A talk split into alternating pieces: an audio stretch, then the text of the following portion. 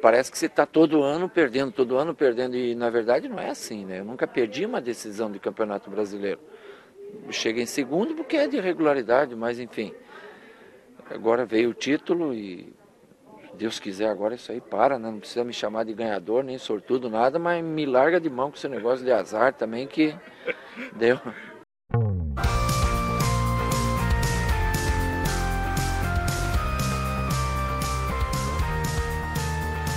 Fala, fala pessoal, voltando com mais um podcast de treinador para treinador, Marcelo Silva aqui. E você ouviu já no nosso quinto episódio, você ouviu no comecinho aí o Cuca, treinador campeão da Libertadores 2013 pelo Atlético Mineiro. Porque tem a ver o papo de hoje com o Atlético Mineiro, porque o convidado é Felipe Matos, treinador do Sub-15 do Atlético Mineiro, e que vai nos dar o ar da graça aqui com mais um bate-papo legal de treinador para treinador Felipe, obrigado pelo convite, por aceitar o convite e bem-vindo. Boa tarde, Marcelo. Um prazer poder estar conversando contigo. Estou à disposição para a gente fazer um bate-papo, falar sobre futebol, essa paixão nacional, e principalmente nesse momento que estamos vivendo, aguardando a nossa volta a, ao dia a dia da, do processo de treino e tudo mais que a gente possa estar abordando sobre futebol. Bacana, Felipe. Só para uma, uma breve introdução, você é licenciado da CBF, né? Antes do Atlético Mineiro passou pelo Tubarão e antes também com, pelo Joinville, né? Fala resumidamente aí sua, o seu início de carreira aí na, no futebol. É, eu já tenho 12 anos de profissão como treinador principal em categoria de base. Comecei, na verdade, no Esporte Clube São José, lá de Porto Alegre. Lá eu fiquei sete temporadas, até o final de 2016, quando me transferi para Joinville. Joinville eu cheguei para ser auxiliar, primeiramente do Sub-20, depois já assumi a categoria Sub-15, Sub-17, sub-20, fiz uma Copa São Paulo de 2018 pelo, como treinador principal pelo Joinville. Depois acabou o meu vínculo, final de é, janeiro de 2018, quando eu vou para o Clube Atlético Tubarão, Santa Catarina também, onde a gente teve a, a grande conquista de ser campeão estadual sub-17 no ano de 2018. Continuei no Tubarão no ano de 2019 até o fim do primeiro turno do campeonato catarinense sub-17. E no meio do ano de 2017 recebo esse convite, um novo desafio de vir para Minas Gerais, assumir a categoria sub-15 do Clube Atlético Mineiro. Estou aqui no Galo, então, hoje, exatamente hoje, dia 22 de julho, completa um ano que eu estou uh, à frente da categoria sub-15 do Galo aqui em Minas Gerais. Legal, Felipe. Parabéns pelo, pelo, por esse um ano já, então. E, e, já que você citou todos os clubes que você passou, já vamos começar na parte de um, um tema mais teórico, digamos assim pegando São José, Joinville e, e Tubarão, é, em comparação com, com o Atlético Mineiro. É, dá para ver é, diferenças na, de, em, em, em, em, realizar a filosofia de jogo, ideia de jogo em clubes considerados menores para um time grande? Como é que é, é essa sua rotina aí de, de conseguir, enfim, estar no clube grande e colocar a sua filosofia de jogo em prática? Ah, tem bastante diferença, sim, né? Todos os clubes eles têm as suas particularidades, a sua cultura, suas características, os seus objetivos. É, o Clube Atlético Mineiro ele é um gigante do futebol brasileiro, né? Então aqui a gente tem algumas é, alguns objetivos muito claros, né? Enquanto formação de jogadores para o departamento profissional, é, num período mais de longo prazo, né? Então a gente que hoje está trabalhando no sub-15, a gente está preparando alguns atletas que a gente espera e torce para que dê sequência dentro do projeto do sub-17, do sub-20, atinja a categoria profissional. Já em outros clubes a gente sabe que é um pouco diferente os objetivos. Tem, tem alguns clubes que têm objetivo de formação, sim, mas tem outros clubes que têm mais o objetivo de estar tá cedendo jogadores a clubes maiores, né? Ser uma vitrine para outros clubes. Então é um pouquinho diferente. E aí, dentro da filosofia do próprio treinador, eu entendo que a gente tem que construir o nosso modelo de jogo pautado em alguns critérios, né? É, a cultura do clube é um primeiro critério, onde tu está com os seus objetivos, com a sua filosofia mas também depois vem as características dos atletas que a gente possui, as ideias provavelmente todo treinador, e duas questões bem estruturais, né? Uma estrutura mais funcional de como a gente vai distribuir isso no decorrer das semanas, dos meses, como é o teu planejamento, e também o nível de estrutura mesmo que a gente tem para trabalhar, né? Muitas vezes tu tem mais condições estruturais para desenvolver o trabalho, tu consegue fazer um, um planejamento que te consegue entregar um produto de uma certa forma mais sofisticado do que em algumas condições inferiores, aonde tu vai ter que muitas vezes é, ajustar algumas coisas devido à, estrutura não ser é, tão grandiosa como em outros centros. Então, e, dentro e... de tudo isso que a gente consegue construir essa filosofia de jogo, mas as ideias do treinador, elas geralmente elas se mantêm, vai muito de adequar esses demais, demais fatores. E, e, falando em estrutura, Felipe, é... atualmente como é que está a estrutura do, do Sub-15 do Atlético ou do Sub-17 em termos de, de comissão técnica? Tem uma curiosidade que eu sempre, sempre tive, sempre tenho, e até para o pessoal que acompanha também em, saber como é que é, em termos de, de comissão técnica atualmente, como é que, como é que está dividida a, a sua comissão, por exemplo?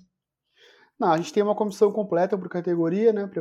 Treinador, auxiliar técnico, preparador físico, preparador de goleiro, analista de desempenho, massagista, roupeiro, supervisor. É, então a gente tem, cada um tem a sua comissão bem, bem equipada, né? A gente não tem ninguém aí dividindo funções. Hoje em dia não tem, não sabemos como vai ser no retorno, né? Devido à uhum. própria pandemia e seus reflexos. Mas até então a gente está muito bem estruturado, inclusive enquanto comissão técnica, não somente em número, mas também em, em profissionais altamente capacitados, qualificados, cada um dentro da sua área, entregando um produto excelente para que a gente consiga desenvolver o trabalho. E aí no Atlético, não sei se é impressão minha, pode ser que seja até uma tendência uh, no futebol brasileiro, muito acontece na, na Europa e principalmente na Holanda, depois eu quero falar um pouquinho sobre isso, é, é em relação a ter ex-jogadores do clube é, trabalhando na base, ou no clube em geral. É, aí no momento existe isso ainda. Na, na época tinha o Marques, é, o Valdir, é, o Éder Aleixo no profissional. Como é, como é que é essa relação com, com, com os ex-jogadores aí no clube? Fantástica, né? Hoje a gente na base trabalha diretamente com, com o Reinaldo, né? Que com certeza é um dos maiores ídolos da história do clube. E do, é... do, e do futebol brasileiro também. É, né? Jogador que jogou Copa do Mundo. Uhum. E é um cara que, de uma humildade muito grande, que recebe todo mundo muito bem, é um cara que realmente ele representa muito bem o que é o Galo, né, na sua humildade, na sua simplicidade, no seu conhecimento. A gente aprende demais com ele, né? a gente que trabalha no dia a dia e, e tem uma, uma grande parcela de contribuição do trabalho que ele vem desenvolvendo. Não só ele, mas também é, os demais que trabalham com a gente ali, né? O Hernani, o, o pessoal todo que, que vem desenvolvendo o trabalho, o Everton, né? O Everton também trabalhando com a gente são jogadores que, que fizeram história dentro do Atlético e, e a gente no dia a dia tem uma relação muito boa, muito positiva. Eu, eu sempre procuro ficar muito próximo deles, né, tanto do, do Reinaldo como do, do Everton Nogueira, para que a gente consiga é, pegar tudo isso de experiência que esses jogadores que realmente tiveram dentro do campo, que vestiram a camiseta, que jogaram grandes jogos, poder pegar um pouquinho dessa experiência aí. Para a gente que não jogou futebol profissional, é fundamental essa aproximação para poder né, beber dessa fonte também e entendendo cada vez mais tudo isso que eles têm para nos passar. Os atletas também conseguem fazer isso de uma forma muito é, muito franca, assim, né? É um, é um é processo de ensino-aprendizagem muito legal, porque ele, ele, é muito espontâneo e ao mesmo tempo ele tem uma admiração do atleta já pelo ex-jogador que ela é fantástica, então aproxima demais as relações e a gente vê também nos, nos processos técnicos que é realmente onde eles estão bem inseridos dentro do trabalho. Uhum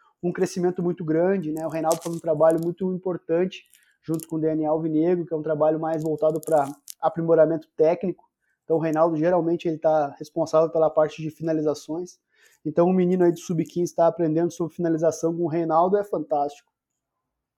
É, eu, eu, entrei só agora no, no, meu sexto ano como, como, enfim, como treinador, auxiliar, analista no, no futebol, mas já no meu segundo, terceiro ano, eu, eu coloquei na cabeça que se no futuro eu conseguir construir uma comissão técnica minha, uma pessoa que vai né, me auxiliar caso eu consiga seguir a carreira de treinador, é, é sempre ter um, um ex-jogador na comissão técnica, seja como auxiliar, ou então alguém para ficar ali é, no dia a dia.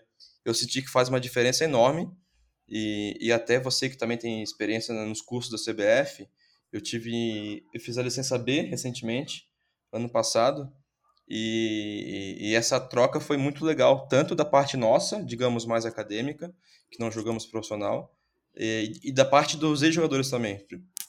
Pelo menos a, da, da, turma que eu peguei, muita gente é, elogiou e falou que essa troca, essa né, mistura é, é, primordial. Não sei o que, que você pensa sobre isso. Eu acho que são complementares demais, né? Eu acho que uhum. é fantástico esse, essa, essa forma de, de, de, entender né, a importância que tem tudo, porque tudo é, na verdade, não tem como a gente dividir em partes e também acho que não, não tem que se comparar as, as situações e sim se complementarem para que todo mundo se torne melhor.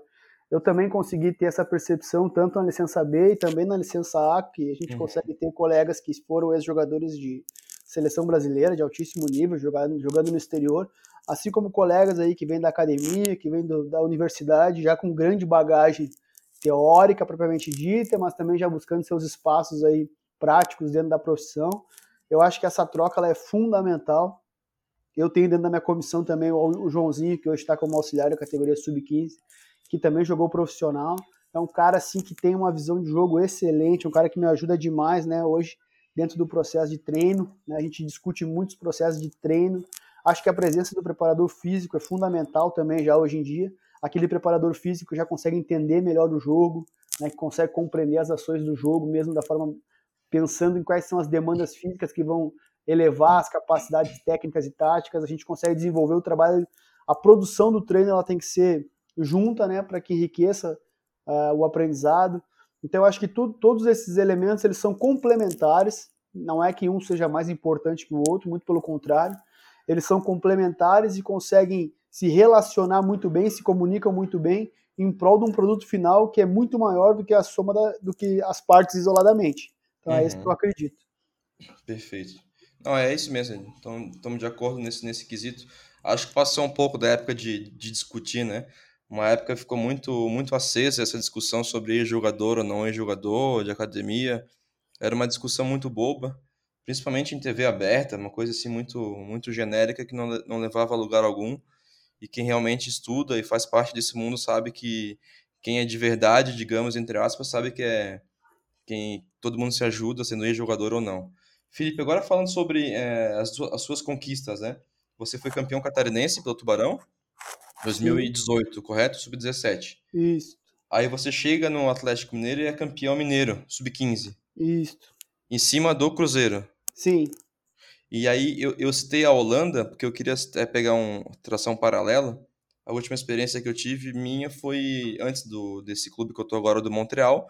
Eu passei 10 meses na Espanha, num, fazendo uma pós-graduação lá no Real Madrid, e passamos uma semana na Holanda, né, visitando Ajax, Feyenoord, uh, o AZ e a Federação Holandesa. E, e, nas aulas que tivemos do Feyenoord, eles falaram que eles dividem uh, uh, a temporada da liga, da base, né, em três, em três jogos.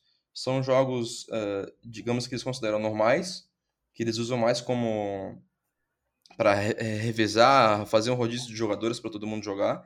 Os jogos que são considerados mais, mais pegados, que eles tentam colocar em prática a, a filosofia de jogo deles, não importa muito o resultado. E a terceira categoria que eles colocam que são os jogos que é para ganhar ou é para ganhar, não importa como. É, então, por exemplo, eles colocam o Ajax, PSV e o AZ, que são os, né, os maiores da Holanda, junto com o Feyenoord, que são essa que está nessa, nessa última categoria que é ganhar ou ganhar não importa como até para tirar aflorar essa, essa parte de competição nele, deles né não é só colocar filosofia de jogo em prática se não ganhar porque o jovem tem que aprender a ganhar também não importa como. E aí eu, eu, eu, eu faço um paralelo com, com vocês aí. É, como é que é a relação desses jogos com você de vocês com principalmente com o Cruzeiro claro e o América e, e, e, e também com os pequenos né com os menores? Tem, tem um pouco dessa, dessa divisão, por exemplo, que eu, que eu falei agora que o Feyenoord faz, ou seja, contra o Cruzeiro e o América é ganhar ou ganhar, não importa como tanto, e, e nos jogos menores, se você coloca, faz um rodízio, se, se faz uma, algumas experimentações, como é que é essa, essa rotina aí? É, aí vai uma questão muito particular de treinador para treinador, comissão para comissão, né? Uhum. Eu acho que o próprio treinador, ao evoluir, ele vai revendo seus, seus conceitos quanto a isso. É, logo lá no começo da minha carreira, eu tinha muito claro que precisava vencer e a vitória era um, o que marcava mesmo se teria sucesso ou não. Uh, era muito infantil ainda, muito imaturo as minhas ideias, muito superficiais.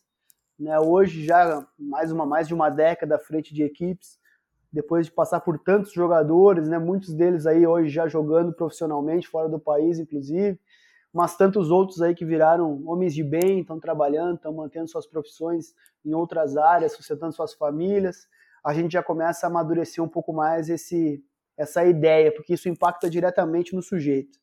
Então, eu penso que o futebol ele é um esporte competitivo e a gente não pode jamais tirar isso do futebol. E a competição, ela vai ter um vitorioso e ela vai ter o não vitorioso, né? Não gosto muito de usar a palavra derrotado, mas vai ter o que não vence no caso, né? Que não venceu aquele duelo, não venceu aquele campeonato. Ele fez de tudo para poder atingir a vitória. Todo mundo quer a vitória. Eu acho que nós temos que ter um cuidado também muito grande nesse sentido de uh, vencer a qualquer custo. Acho que essa é uma coisa que também, no meu ponto de vista, a gente não pode mais levar para frente essa questão do vencer a qualquer custo. Porque o vencer a qualquer custo parece que tu pode vencer de forma amoral, né? Imoral também. Sim. Então, acho que tem alguns, alguns parâmetros morais que a gente, enquanto treinador de base, precisa respeitar, porque a gente está lidando com cidadãos e informações morais também, né? Da sua própria moralidade. Então, dentro dessa, dessa divisão, a gente tem, claro, né, na nossa cabeça, alguns confrontos que vai exigir um pouquinho mais, que vai ser um pouquinho mais pesado, outros confrontos que vão ser um pouquinho, a gente vai ter um pouco mais de tranquilidade para desenvolver o trabalho, mas não necessariamente pelo adversário, mas pelo contexto como um todo. Às vezes é uma viagem longa, às vezes é um campo mais difícil de jogar, às vezes é um adversário que, que tem uma torcida local que, que faz um, um estímulo muito grande, e aí a gente pode ter algum tipo de problema, né? Assim, até a nível emocional dos próprios atletas, por não ter vivido isso tanto ainda na base, essas questões de torcida. Então, uhum. assim, são, são, vários os contextos. Acho eu também que a gente não pode também pensar única e exclusivamente no vencer para e aí a gente acabar não dando oportunidade a alguns atletas que estão no elenco, porque uhum. eu acredito eu que os jogadores que vão conseguir chegar ao mais alto nível no profissional são aqueles que têm maior exposição nas categorias de base. Então, se eu já não expor esses atletas agora, eu já estou começando a ceifar o sucesso deles no futuro. Então, acho que a gente tem que encontrar momentos para que a gente consiga dar exposição de é, experiências de alto nível, inclusive. Não pode ser qualquer experiência também. Tem que ser experiência assim de alto nível, de jogar num campo difícil, contra um adversário muito forte, de jogar competições contra outras culturas, como a gente pega às vezes aí Campeonato Brasileiro, né, que tem na, na base já tem. Ano passado a gente conseguiu fazer uma Brasil-Japão contra várias escolas já. Então acho que tem uhum. tudo isso a ver, né? Essas divisões elas vão acontecer, a gente sabe disso, né? Tem jogos que são mais duros realmente. Sim. E eu, eu acho muito bacana, porque isso aí é o que vai dar diversidade à formação do atleta, né? Vai ter jogo Sim. que ele vai conseguir rolar melhor a bola, vai ter jogo que o campo não vai permitir, tem jogo que o adversário vai te marcar mais alto, tem jogo que o adversário vai marcar muito baixo. E aí isso vai dando diversidade à, à proposta que o atleta vai conseguindo encher as suas caixinhas ali da sua formação, se tornando um jogador cada vez mais integral, e aí acho que a gente tem que pensar muito no cidadão também, sabe? Porque a gente sabe que o funil ele é muito agressivo, poucos vão conseguir atingir o pico dessa, dessa pirâmide de que é o futebol profissional. Então a gente tem que trabalhar sempre com muita moralidade, explicando que a vitória é fundamental. Agora, Marcelo, eu vou te dizer uma coisa que eu gosto de deixar muito claro sempre. Eu sou contra aquele discurso de que vencer não é importante, o importante é, uhum. é, é rendimento. Eu acho que não, cara. Eu acho que o esporte o futebol ele é muito competitivo e a gente tem sim que vencer. Tem que vencer e vencer uhum. sempre. Então nós temos que sempre estudar as condições que nós estamos nos apresentando para buscar mecanismos de conseguir a vitória. Que essa vitória venha por meios legais, morais, através do nosso trabalho, daquilo que a gente produziu, né, respeitando sempre o adversário, respeitando sempre o trabalho que o adversário desenvolve, que é muito importante também. Acho que isso vem crescendo muito no futebol brasileiro nós, enquanto treinadores de base, a gente tá, tem uma amizade muito grande aos treinadores, né? Respeitamos demais uns aos outros porque sabemos na pele o que todo mundo está passando e vem, e vem passando no decorrer dos anos. Então, uhum. acho que a gente tem cada vez mais estar tá caminhando juntos. Então, acho sim que vencer é fundamental. Tem que formar um jogador muito competitivo, porque o futebol ele é extremamente competitivo, assim como a vida. A gente precisa sempre de vitória, tem que vencer sempre, mas a gente tem que produzir para vencer. Tem uhum. que ter formas de vencer, né? Não pode se vencer de maneiras obscuras ou de maneiras que não sejam pelo caminho do trabalho e da moralidade. Uhum. Não, perfeito. Ótimo discurso, Felipe. Muito bom. É, e é de acordo com, com tudo que você falou. Aí você tocou num, num ponto que até tinha separado aqui, e não foi nem um pouco combinado com você, que eu coloquei aqui, qualidade dos gramados. Por quê? é, nas suas redes sociais aí é, um pouco da sua carreira que você coloca, mas também seguindo é, o, catarinense da, da base, porque eu trabalhava no Marcílio, É, teve um jogo de vocês que vocês ganharam do Marcílio Dias sub-17, num campo muito pesado, né? Num campo pesado, muito muita chuva. Muita chuva. Isso, é. muita chuva. É muito muito comum do sul, né? Você sabe. E aí, só que também no, no Campeonato Mineiro, com times menores também pega gramados não tão bons. E eu gosto sempre de fazer a mesma pergunta basicamente para todos, é, que é essa questão dos gramados, como como é, conciliar uma filosofia de jogo entre aspas que, que propõe jogo com a bola no chão e nem sempre a gente vai conseguir por causa dos gramados, e não é culpa nossa. E, e ao mesmo tempo vamos pegar tapetes. Como é que faz para equilibrar essa, essa ideia de jogo assim? Eu acho que é fundamental. Essa pergunta é muito boa, Marcelo, muito boa, uhum. porque a uhum. gente passa isso para o atleta. Eu digo para o atleta que o jogo vai falar com ele, né? O jogo vai ditar algum, algumas regras, o jogo vai ditar alguns ritmos, o jogo vai nos mostrar alguns espaços, o jogo vai nos mostrar algumas estratégias que, que a gente não tem nem como treiná-la, né? propriamente Verdade. dita, né? Mas o jogo vai nos mostrar. Cabe a nós passar para o atleta o maior entendimento de jogo possível, para que ele consiga ter uma tomada de decisão muito acertada. E aí eu gosto sempre de tratar isso como dois sistemas, né?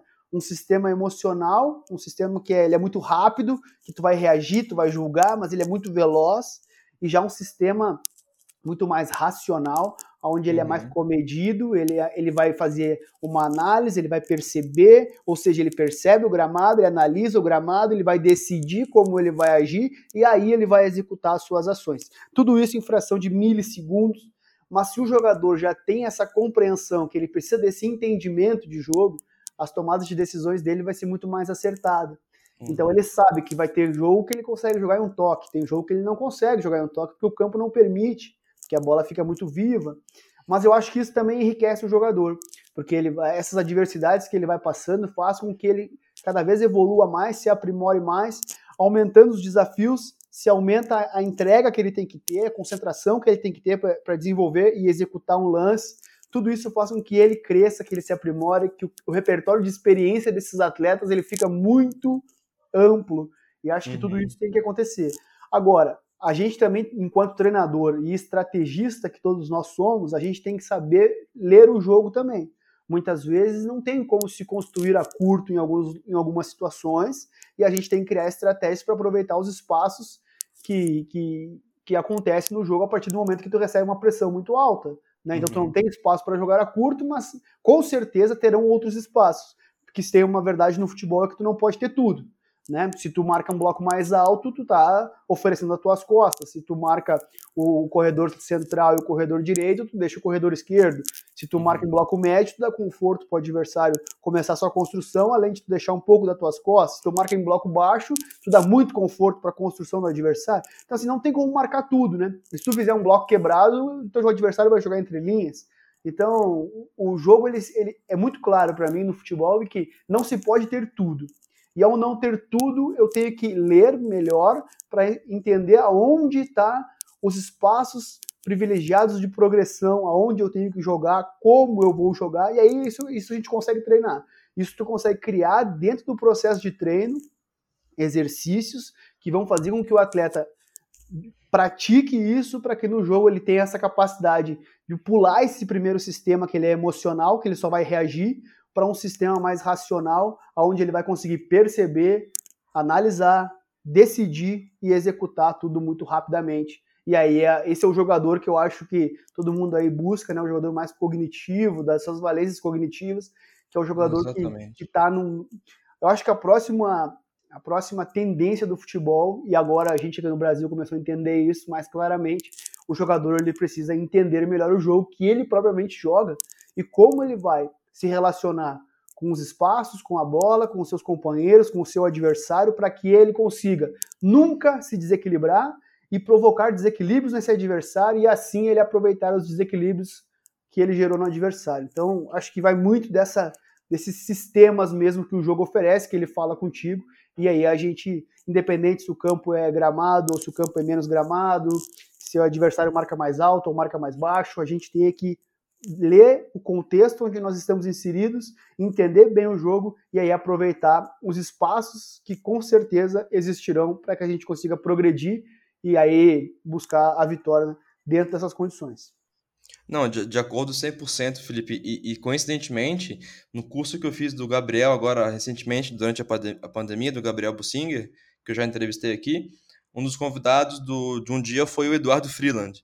Então, mais para o final do, do encontro, ele abriu para perguntas. E exatamente essa, essa, essa questão de, ser, de ter jogadores que pensam o jogo.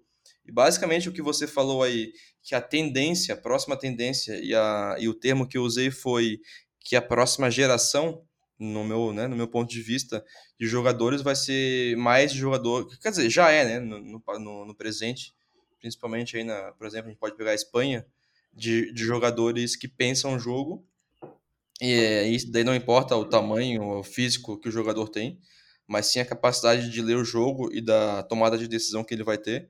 É, e é isso mesmo, é essa próxima geração que a gente vai ter, que a gente tem, pode falar aí de de Arthur, de Matheus Henrique, enfim, a gente vai citando mais um monte de jogador.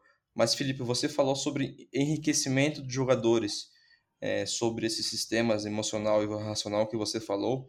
É, outra questão que eu, que eu queria abordar com, com você é algo que até o Marcelo Bielsa fala bastante, principalmente na base, é, ainda mais no sub-15 que você está. O que, que você acha sobre uh, revezamento de posições? Então, por exemplo, lateral direito jogar de ponta direita, um meia centralizado, um armador jogar de primeiro ou segundo volante. Até que ponto você acha isso bom? E até que ponto você acha que isso é, não tem, não tem, não tem espaço, dependendo do, do projeto que você está, né? Do, enfim, da, das demandas que o clube oferece para você. Ah, eu acho que esse é um caminho que tem que existir uma progressão, né? Uhum. É, o menino lá no começo, lá até antes do sub-15, ele precisa passar em algumas posições, sim, mas muito porque as posições existem diferenças de funções, né? Não a uhum. posição propriamente dita, mas a função que o lateral exerce. Né, né nesse, por exemplo, o lateral, ele é, eu gosto de citar o lateral porque o lateral ele, ele tem funções bem específicas e ao mesmo tempo muito dinâmicas, porque ele pode ir por dentro, ele pode ir por fora, né? Ele pode jogar como um zagueiro, muitas vezes numa saída de três, ou ele pode ser um volante quando ele vai para dentro, como a gente vê algumas equipes já jogando com os laterais por dentro, mas ele também pode ser o cara que vai atacar corredor lateral, como um beirada, quando os, quando os meias vêm buscar no pé e o beirada flutua por dentro, então ele vai receber aberto, então o lateral ele tem que ter, ele é um cara que exige muitas funções, ele precisa ser um cara mais completo, né? Não é mais aquele jogador só que ataca e defende, que corre só corredor. Então, muito mais do que as próprias posições, eu acho que os jogadores eles têm que entender as funções de cada posição e de cada setor do campo, as zonas do campo, onde se tem mais risco, onde se tem menos risco, aonde, aonde se precisa mais uma visão mais 360, né, nas, nas regiões mais de centro de campo. Então acho que isso é muito importante. Aí eu acho que isso é uma progressão, né? Tu, acho que os meninos lá, quando começam lá, os seus 9, 10 anos, eu acho que sim, é importantíssimo eles conseguirem é, ter essa variabilidade, e por isso eu defendo tanto o futsal, porque o futsal não tem posição propriamente dita, né? O futsal uhum. tu vai entrar naquela, naquele sistema que tu vai rodar, rodar, rodar, e tem vezes que tu vai estar de costas, tem vezes que tu vai estar de frente, tem vezes que tu vai estar nas alas, tem vezes que tu vai estar por dentro, tem vezes que tu vai estar por fora, então defendo demais o futsal até os 13 anos por aí. Depois sim começa uma, uma especificidade do, do campo e assim como uhum. provavelmente dita das posições. Porque daí o jogador já tem características, biotipo, para exercer aquelas funções daquela posição e aí ele ser criar um estereótipo para esse jogador. Ah, ele é um beirada que tem características de meia, ou ele é um beirada que vai atacar espaço. Ele domina espaço ou ele ataca espaço? Assim também serve para os laterais. É um lateral mais defesa, um lateral mais ataque. Tu começa já a criar um pouco mais, é, mais sofisticado essas alterações. Mas por isso que eu defendo muito o futsal lá no começo. E, e sim, acho que é importante os jogadores cada vez mais jogarem mais posições, principalmente porque o jogo não vai ser um jogo estático, o jogo ele é muito dinâmico. Então o lateral ele pode estar por dentro, por fora, pode estar no ataque, pode estar na defesa. O próprio centroavante, a gente está vendo aí o trabalho que o Firmino vem fazendo no Liverpool, que muitas vezes ele desce né, para fazer uma superioridade uhum. numérica é, no meio-campo, e aí quem vai, quem vai dar profundidade são os beiradas. Então, é, as funções dentro do campo elas se alteram pela zona do campo, pelo seu posicionamento, pelas relações que tu também vai ter com o teu adversário, com teus companheiros, provavelmente dito com a bola, e aqueles espaços aonde tu quer preencher e criar espaços para as próximas ações. Então acho que é muito importante o jogador ele entender funções principalmente para conhecer os seus riscos, né? Então, a gente fala muito que o lateral mesmo, quando ele vai por dentro, ele tem que entender que o risco que ele corre quando ele joga aberto é um, o risco quando ele está por dentro ele é outro. E aí o jogador tem que ter aquele entendimento de jogo para compreender tudo isso e fazer o seu papel da melhor forma possível. Perfeito. Felipe, chegando no meia hora já de papo, quando o papo é bom, passa rápido já, meia hora, 30 minutos. E, e queria falar mais, assim, talvez de forma individual uh, de, de, você e pegando também um outro uh, assunto. É, a ideia que eu tive para esse podcast também é, é, é falar com, a, com, a maior, com o maior número de, de, de, treinadores, entre aspas, não tão conhecidos, do, enfim, do público que não, que não vive esse, esse mundo de treinadores. E, e a cada papo que eu tenho com o pessoal e pesquisando, a minha sensação, não sei se você concorda, é, e até porque é uma, é uma coisa meio, meio óbvia, talvez, é, que esse ano, talvez o ano que vem, seja talvez a nossa melhor safra de treinadores.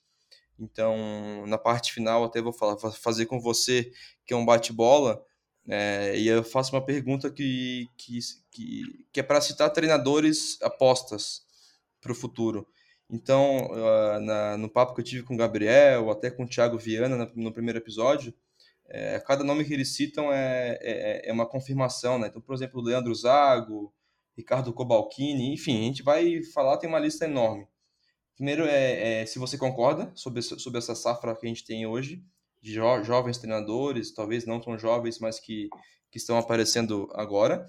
E, e uma pergunta individual para você. Se você sabe quando dá um pulo para mudar de categoria, por exemplo, você está no sub-15 do Atlético, dependendo do seu resultado, do seu desempenho, quando é que você sabe que você é, queira é, pleitear uma vaga no sub-17 ou no sub-20 de até de uma outra equipe profissional? Quando é que você sabe esse, esse pulo aí da, na carreira? É, sua pergunta é bem importante. Eu acho que nós, enquanto treinadores, temos que ter nosso planejamento estratégico, né? Perfeito. Então, eu tenho para mim uma clareza muito grande quando eu quero chegar ao nível profissional. Eu, eu também vejo aí muitos colegas que já que não têm essa, esse desejo de chegar ao futebol profissional, porque gostam muito do trabalho que eles desenvolvem nas categorias de base. E uhum. eu acho muito bacana, cara, acho muito legal treinadores que querem realmente ficar sempre na base. Não é o meu caso, né? Eu quero chegar ao futebol profissional. É, a minha carreira toda ela vem muito sendo planejada estrategicamente e por isso que depois da universidade eu fiz mais quatro anos de gestão, né? Dois anos de gestão esportiva, depois dois anos de gestão empresarial, porque eu queria conseguir gerir tudo. Essa era a minha ideia: gerir o tempo, gerir processos, gerir pessoas, né, ter essas relações intrapessoais, interpessoais. E acho que isso tornou a coisa muito grande. Eu tenho um grande desejo agora, que é o próximo passo enquanto uh, acadêmico, é buscar uma pós-graduação em psicologia comportamental, né, para entender cada vez mais a mente do ser humano, porque eu acho que isso vai impactar demais quando eu atingir o futebol profissional. Como eu já tive experiência em sub-20 e sub-17, eu percebo que na base eu já consigo transitar em todas as categorias, né? Inclusive eu tenho um pouquinho mais de dificuldade nessas categorias menores, né? No sub-15, provavelmente dita, alguns dos processos que eu que eu aplico, às vezes eu tenho que dar uma segurada porque eu vejo que eles são muito velozes para os atletas conseguir compreender logo de cara, como o 17 do Tubarão já fazia, como o sub-20 lá no Joinville já fazia. Mas é normal, é da idade, eles estão em formação então eu precisei me readaptar, né, nesse primeiro semestre do ano passado que eu voltei ao sub-15, eu fiz algumas adequações nos meus processos para poder melhor produzir juntamente com os atletas dessa idade.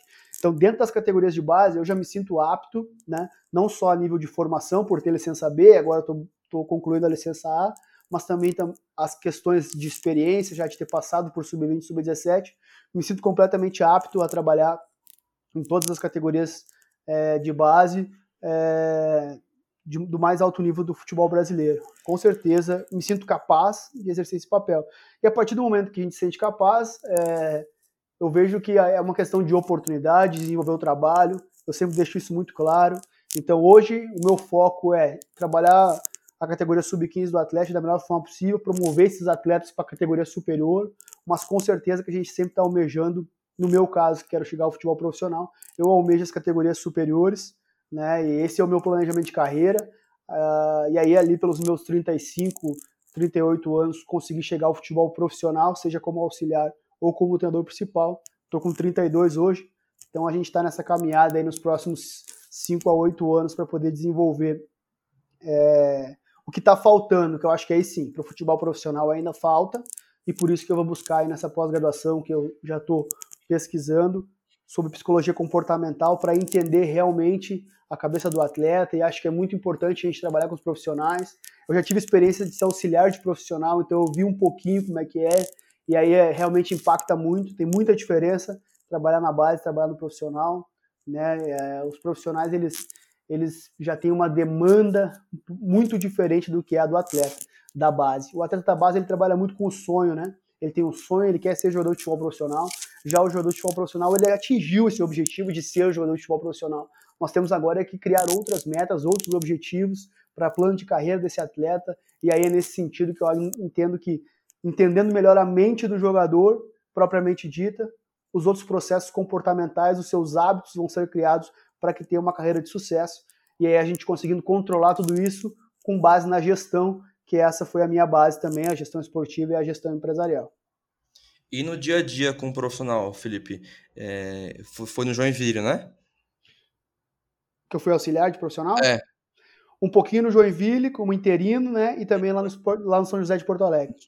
E, e, e como é que foi essa, essa, nesse dia a dia com eles, a rotina? Porque também, é, da mesma forma que eu comecei ao contrário é, no futebol, por exemplo, não fiz educação física, estou fazendo agora. Né, sou formado em jornalismo. É, eu fiquei pouco tempo na base, 2015, no, no Camboriú, no Sub-20. E já no mesmo ano, eu já fui para o pro profissional como auxiliar e subimos a Série B da Série A para a Série A do Catarinense, por exemplo. Então já comecei ao contrário também. É, e eu então já peguei mais o profissional é, e agora um pouco mais a base. É, como é que foi para você esse, esse, esse tato com, com o profissional, esse no dia a dia, na rotina? O que, que você viu de bom, de ruim? Ah, eu acho que tem muita coisa boa já, né? E aí, como tu falou mais cedo, a próxima geração que está vindo aí, ela está vindo uma formação um pouco diferente das gerações passadas, né? Com menos vícios, digamos assim, com uma ideia melhor sobre entendimento de jogo, sobre plano de carreira, sobre conquistas, e tudo isso tende a facilitar os processos, porque foi muito bem conduzida essa base, né? E aí sim a formação do atleta de base que vai chegar ao futebol profissional. O que eu percebo do futebol profissional nas experiências que eu tive é que a chavinha muda, muda muito a chave e eu vejo que é muito por isso, né? Os jogadores eles deixam de ter o sonho de ser um jogador de futebol profissional, que é o que os meninos têm, os atletas de base, e eles já atingiram então o objetivo de ser jogador de futebol profissional. Essa mudança muitas vezes, se ela não tem a percepção clara e objetiva dentro da cabeça do atleta, tu pode ser que tu te perca um pouquinho no caminho por tu se não se reconhecer mais. Porque quando tu é um atleta de base, tu se reconhece, né? Tu tem os teus objetivos e tu vai seguir teu, tua trajetória. Quando tu chega no futebol profissional e que tu atingiu esse objetivo e tu não se reconhece um pouquinho mais porque começou a acontecer outras coisas ao teu redor, tudo torna muito mais amplo, seja mídia, seja aspectos sociais, seja aspectos do própria importância que tu tem dentro do clube, seja propriamente dito teu contrato, a tua remuneração, né, as tuas aspirações, as pessoas que se aproximam de ti, como que tu vai conduzir tudo isso. Eu vejo que dá uma chacoalhada um pouquinho na cabeça do atleta. E aí a, o nosso trabalho é buscar o foco para aquilo que realmente é a atividade fim, que é o treino e o jogo, que é a carreira do jogador de futebol profissional. Então essas diferenças eu consegui perceber, principalmente no São José e no Joinville, onde eram atletas de base comigo e que depois eu vi eles no profissional então eu hum. consegui ter essa percepção nítida das alterações, das mudanças que aconteceram. E isso num clube como o São José, que não era tão conhecido, depois no Joinville, que estava naquele momento na Série B nacional, né? Depois caiu para a Série C. E, mas eu percebo que isso não foi uma diferença muito grande. E sim, a diferença é da base para o profissional, e não do clube, de um clube para o outro.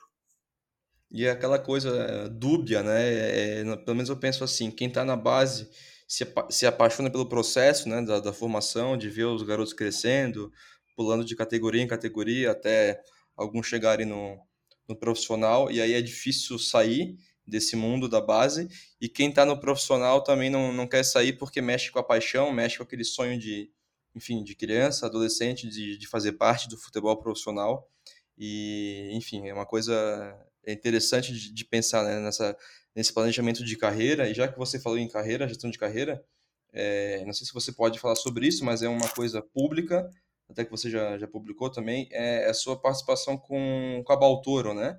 Para gerir sua carreira. Como é, como é que funciona isso na prática? Qual, qual a importância disso para você? Ah, fundamental, né? A gente é, foi em maio desse ano, completou um ano que eu sou assessorado pela Baltoro, né, de mais diretamente com o Bruno Junqueira. É, é um trabalho muito bom, porque chega um momento da carreira que a gente precisa tomar algumas decisões, e sozinho é muito difícil de tomar decisões, de analisar bem o contexto, de saber todas as variáveis que estão inseridas, e tu ter uma empresa por trás, um profissional da tua altíssima confiança, como é o caso que eu tenho com o Bruno, é, ele, ele clareia muito mais essas ideias, a gente toma decisões juntos, a gente escolhe junto muitas das coisas, é uma troca muito grande, é, a gente tem objetivos juntos, né? E a gente sabe mais ou menos que, o que cabe a cada um nesse momento. E, e, é isso, sabe? Assim, é uma assessoria por trás mesmo. Então, tudo que muitas vezes eu vou participar ou, ou que eu vou estar inserido, a gente cria alguma estratégia, alguma coisa para poder estar é, tá melhor se apresentando, um cuidado com a imagem. É, as, é, é, muito importante ter isso por trás, principalmente na hora da tomada de decisão. Ajuda demais nas escolhas, né? Tem um, é, também é muito importante essa questão da, às vezes a gente tá, o treinador está muito sozinho, né? O treinador de futebol é um cara muito só, muitas vezes. Então, tu ter alguém ali que te, consegue te ajudar naquele momento que a gente sabe que vai ter finais de semana que tu não vai vencer a partida, vai ter treinos que tu vai sair um pouquinho mais frustrado. Então, o momento de tu conseguir desabafar, de botar para fora, de pedir um caminho, de pedir uma orientação. Então, faz um pouco mais de um ano, né? Em maio fez um ano que a gente está trabalhando juntos. O Bruno foi, fez uma coisa muito legal, porque ele, ele ficou me observando bastante tempo, primeiro, até que ele viesse até a mim mesmo e oferecesse essa, essa situação da gente começar a trabalhar juntos. Achei isso muito bacana, porque ele conseguiu perceber que os meus processos eles eram coerentes, corretos, tinha padrão de processo. A equipe de 2018, depois a equipe de 2019 no Tubarão, elas tinham semelhanças muito grandes com, com os jogadores muito diferentes, né? Porque a equipe que foi campeã estadual em 2018, só três jogadores permaneceram em 2019. E em 2019, quando a gente entrega é, para o trabalho do Alisson, depois a gente entrega líder do campeonato catarinense. Né? Então, isso foi um motivo de muita alegria. Os processos eles vinham dando certo. E foi isso que, o, que a Baltoro, quando me procurou, me apresentou. Né? Que os processos estavam muito claros e que daqui para frente eu precisaria de um acompanhamento para gerir minha carreira, para me ajudar a ser essa base né, é, da tomada de decisão. E eu estou muito feliz com o trabalho que a gente vem desenvolvendo. Legal, Felipe, muito bom. Então, na Baltoro Soccer, né? Só para. Soccer House. E Soccer House, né? Muito bacana a empresa. E, Felipe, só para fechar a nossa primeira parte aqui, antes de ir para a parte final, é, duas perguntinhas que eu sempre gosto de fazer para fechar. É, para você, o que é futebol hoje? E aí não precisa filosofar, é mais a parte mais assim, tática, técnica da, do futebol mesmo. Como é que você enxerga o futebol hoje? E se você consegue ver é, como, como um espelho a sua vida é, vinculada à sua ideia de jogo. Né? Não sei se me fiz. Bacana, se me com certeza. É, eu acho que isso é muito, muito visível e, e pouca gente sabe disso, né? Por que, que e um treinador gosta de ser defensivo, por exemplo, porque ele é assim na vida, digamos, em alguns aspectos. Então, essas duas perguntinhas para você. Bacana, essa segunda pergunta é bacana. Eu não tinha parado para pensar nisso, mas muitas vezes que eu tento explicar a vida, eu me vejo dando exemplos do futebol, né? Então, realmente, ela é um espelho. É... Qual foi a primeira pergunta mesmo, é, Marcelo? O futebol. Ah, o futebol. É, é... Para mim, mim, o futebol é muito claro, Marcelo. Não tem nem que filosofar muito, não. Para mim, o futebol é o jogo de futebol é um duelo de sistemas. Ele é, o, uhum. o, jogo de futebol é um macrosistema, essa é a verdade. Porque tu entende que sistemas são é, sujeitos que estão interagindo entre si com o mesmo objetivo. Isso é uma equipe. Então, uhum. um sistema contra outro sistema. E aqui não estou falando de sistema tático, né? Não estou falando sim, disso. Estou falando de teoria dos sistemas mesmo. E aí, pensando nisso, é um duelo de sistemas onde um sistema tem que buscar se manter altamente organizado e desequilibrar esse, o, o, adversário, o sistema oposto, e o sistema adversário tem que buscar não ser desequilibrado pelo outro sistema e, ao mesmo tempo, desequilibrá-lo. Então, esse duelo de sistemas entre quem vai desequilibrar quem, quem vai ter mais recursos para conseguir gerar esses desequilíbrios e aproveitar os desequilíbrios gerados. Então, para mim, o jogo de futebol é muito claro. Né? Eu acho que vem muito da teoria dos sistemas. Ele é, o, o jogo de futebol, ele é sim um sistema complexo, muito complexo, né? Porque ele é dinâmico, ele, ele não é estático, ele é não linear, não tem uma sequência lógica, é, ele é muito complexo, porque ele não é simples, né? Ele é aberto, não é fechado, ele é completamente aberto, porque ele interage com o ambiente. Então, às vezes tem chuva, às vezes tem barro, às vezes tem um a mais, às vezes tem um a menos, às vezes o juiz é daqui, às vezes o juiz é de lá. Ele é completamente aberto. Então, por ele ser aberto, por ele ser complexo, por ele ser não linear, por ele ser imprevisível, por tudo isso ele é caótico. E a partir do momento que ele é caótico, e aí eu gosto muito da, da, da definição da periodização tática, quando ela fala do sistema caótico determinístico, e aí é o que engloba a gente tentar prever alguns cenários nessa imprevisibilidade toda que é o jogo de futebol, pelo número de interações que existem, 11 contra 11, fora as demais interações que a gente sabe que existem, né? Treinador com arbitragem, com torcida, bom, é, e tudo isso, então, para mim, o jogo de futebol ele é, nada mais é do que um duelo de sistemas.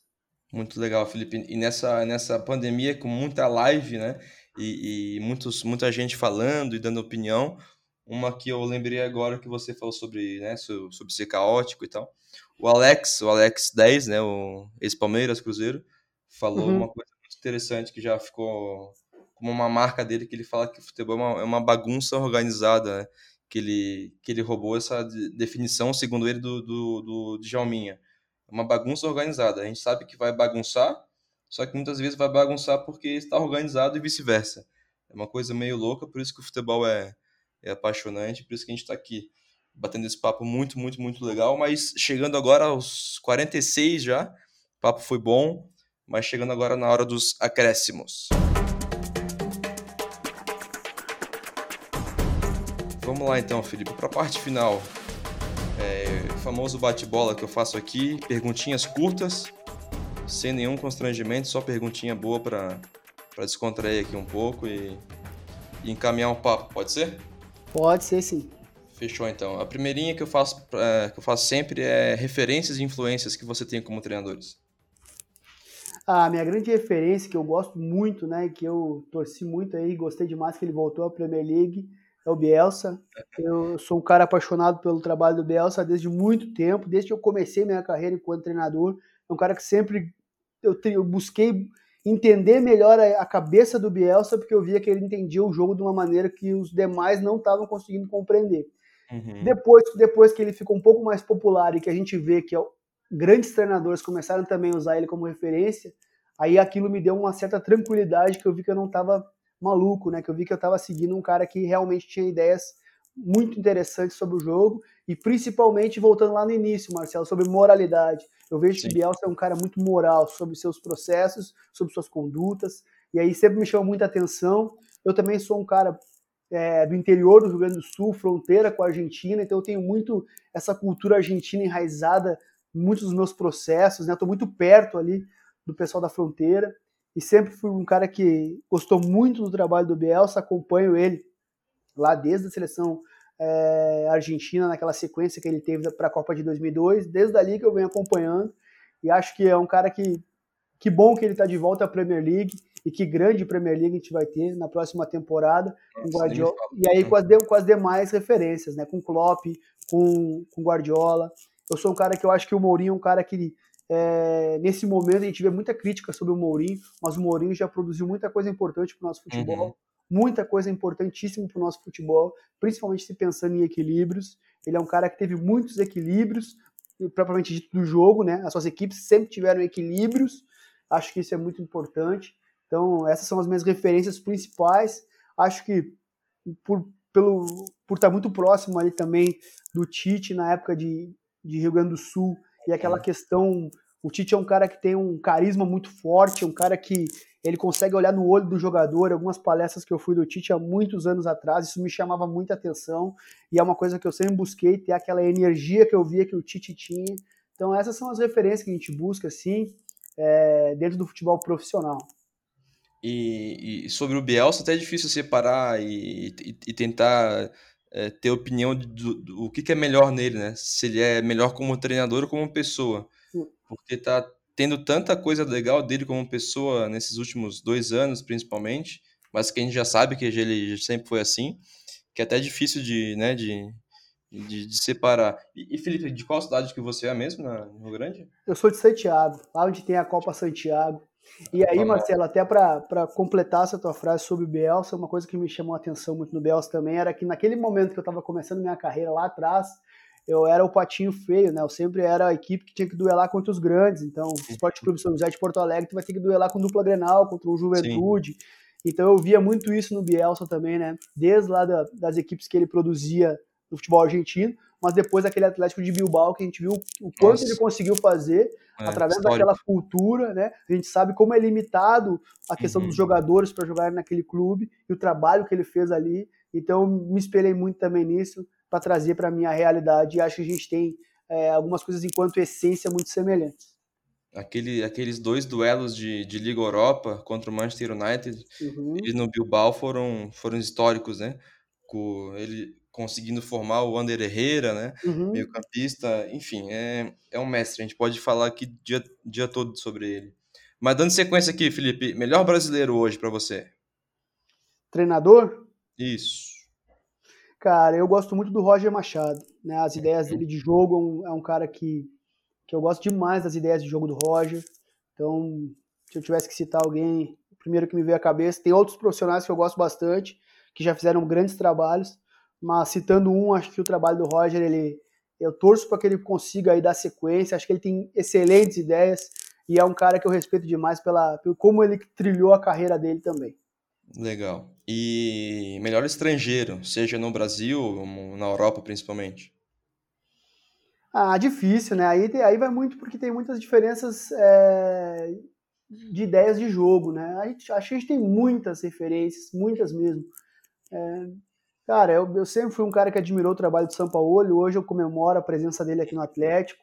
É um cara que realmente também é aquela seleção chilena que primeiro foi com o Bielsa e depois, quando ele assume, olha tudo que eles conseguiram fazer, né? Campeão de uma Copa, campeão de uma Copa América. Mas aí nesse momento a gente também tem que falar um pouquinho do Klopp. O Klopp trouxe muita coisa nova para o futebol, defender com menos jogadores, ser muito agressivo na questão vertical. Os laterais do Klopp são interessantes demais de ver os, como como eles estão executando o seu trabalho. Então acho que é, aí o leque é muito grande para a gente citar só um. Né? A gente sabe que tem tendências, aí gosto muito do Osório, né? O Osório trabalhou no São Paulo um tempo atrás, estava na seleção mexicana, é um treinador que eu admiro muito, gosto de ver jogar. É, os que me veio à cabeça agora, primeiramente, foram esses, e eu tenho uma, uma expectativa muito grande também no Júlio Nagelsmann, que agora está no uhum. Red Bull Leipzig. Gosto demais de ver as equipes dele jogando. Estou gostando demais de ver a Atalanta agora do Gasperini jogar. Tem coisas muito interessantes também nessa Atalanta. Fantástico, né? Não é à toa aí que está quase chegando aos 100 gols no Campeonato pois Italiano. É. Então, o futebol mundial ele nos, nos oferece muitos nomes para citar e seria até injusto citar um só. E, e agora falando de, de futuro, é, algumas apostas que você tem como treinadores aqui no Brasil e fora também, seja de base, pessoal mais novo, assim. Pois é, aí, aí é um pouco difícil da gente citar, porque tem tanto amigo no meio, né? Pois é. E, e aí também tem essa questão que a gente falou mais cedo, né, sobre a mudança da base profissional e isso pode impactar em alguns. A gente viu excelentes treinadores de base que quando foram para o profissional, infelizmente logo de cara não tiveram um grande resultado. Uhum. A gente sabe que tem diferença. E tem diferença, a gente precisa se preparar para essas diferenças e é isso que eu vou buscar. Mas tem um grande amigo que serve como referência para mim, também ele é um cara que, que eu vejo que ele vê o jogo de uma maneira muito diferente. Né? Hoje ele está lá no Figueirense, que é o Julian Tobar, um cara que uhum. eu trabalhei com ele no, no Joinville. Torço demais por ele, é um grande amigo. É um cara que tem ideias assim que podem revolucionar o futebol uh, brasileiro e espero aí também que ele tenha sequência na carreira de futebol profissional. É um grande amigo, torço muito por ele. Legal. Não à toa escreveu um baita de um livro, né, sobre periodização tática. Exatamente. É, é não é coincidência. E, e para fechar esse bate-bola, professor, melhor jogo que você já participou como treinador? Nossa, cara, aí teve tanto jogo, cara. Teve tanto jogo, mas eu vou te dizer um jogo muito importante para mim. Até assim, ó, naquela campanha lá no Tubarão, uhum. a gente teve alguns jogos lá que foram muito marcantes pela, pelo número de gols que nós fazíamos, né? A gente teve partida contra a Chapecoense que a gente venceu de 6 a 2 teve 2 4 a 1 contra o Criciúma, a gente teve um 5 a 1 contra a própria Chapecoense já em 2019, 2 4 a 1 contra o Figueirense, os dois em Cambirela. Mas o que mais. Se tem um que me lembra muito assim, foi um jogo lá em Chapecó, ainda no ano de 2018, que nós tivemos um grande problema de logística. e a gente precisou viajar então de Tubarão até Chapecó durante a noite. Chegamos em Chapecó é, mais ou menos 11 horas da manhã, então viajamos a noite toda, tivemos alguns problemas logísticos. Almoçamos e de tarde já era o jogo, né? E a gente conseguiu vencer a partida por 2 a 0. A Chapecoense tinha excelentes jogadores naquele momento, era um ano muito, muito bom para a Chapecoense. E aquele 2 a 0 lá foi de um comprometimento dos atletas, a forma como eles acabaram aquele jogo. Foi o jogo que nos colocou de volta na liderança do campeonato naquele momento. Esse jogo foi um jogo muito especial, eu me lembro dele muito marcante.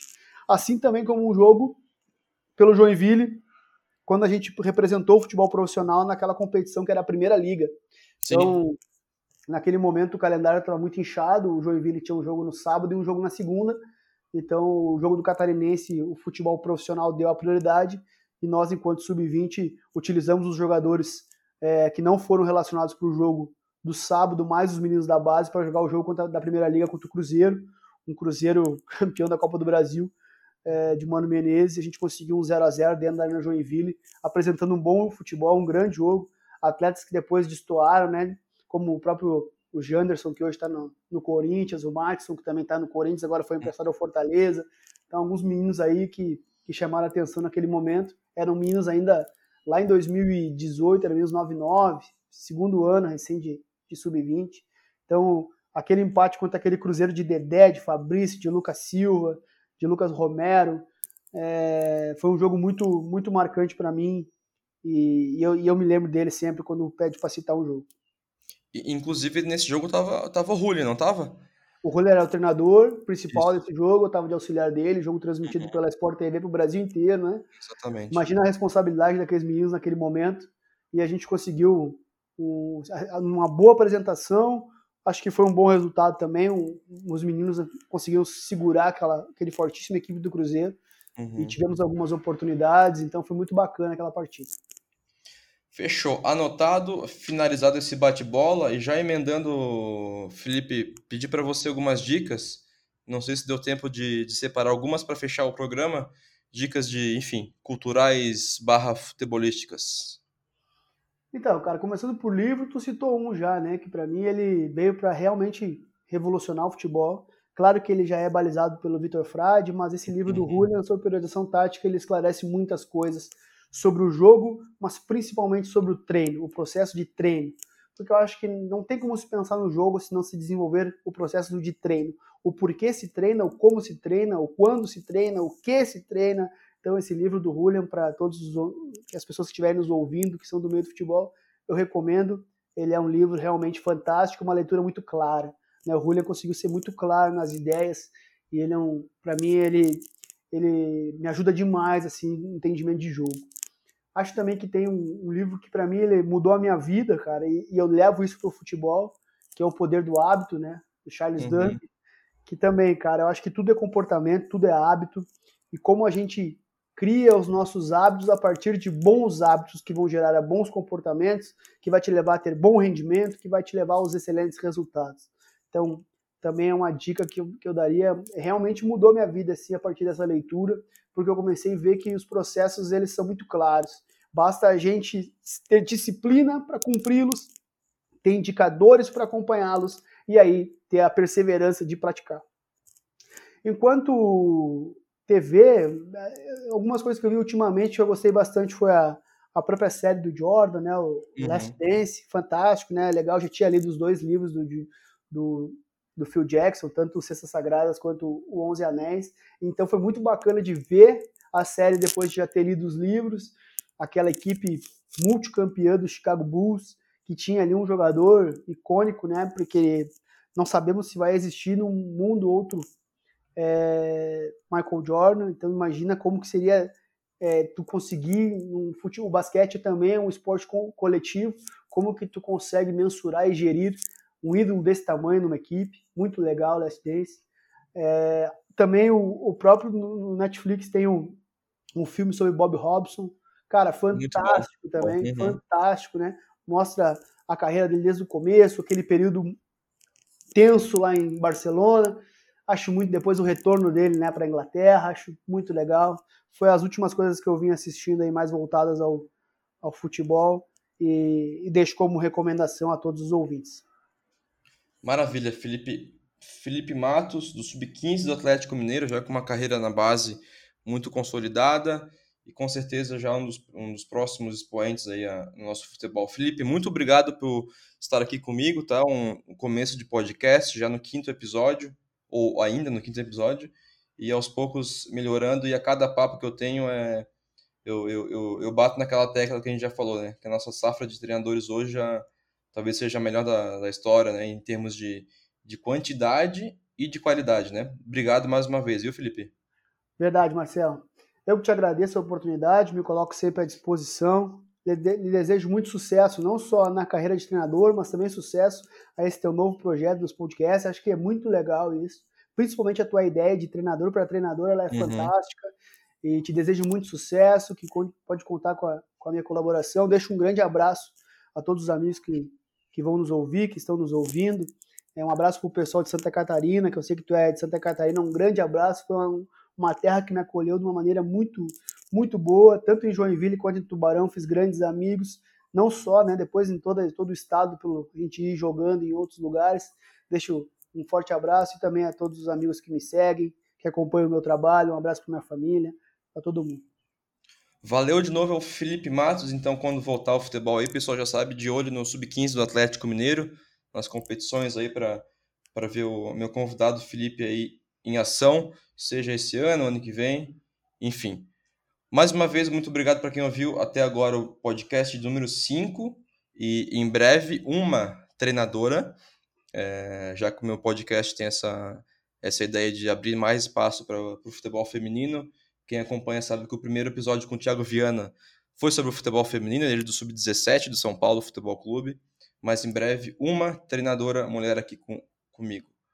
Muito obrigado de novo, pessoal. Voltamos no próximo programa. Lembrando sempre as segundas e sextas-feiras no Spotify, SoundCloud, agora no iTunes Podcasts, no Google Podcasts.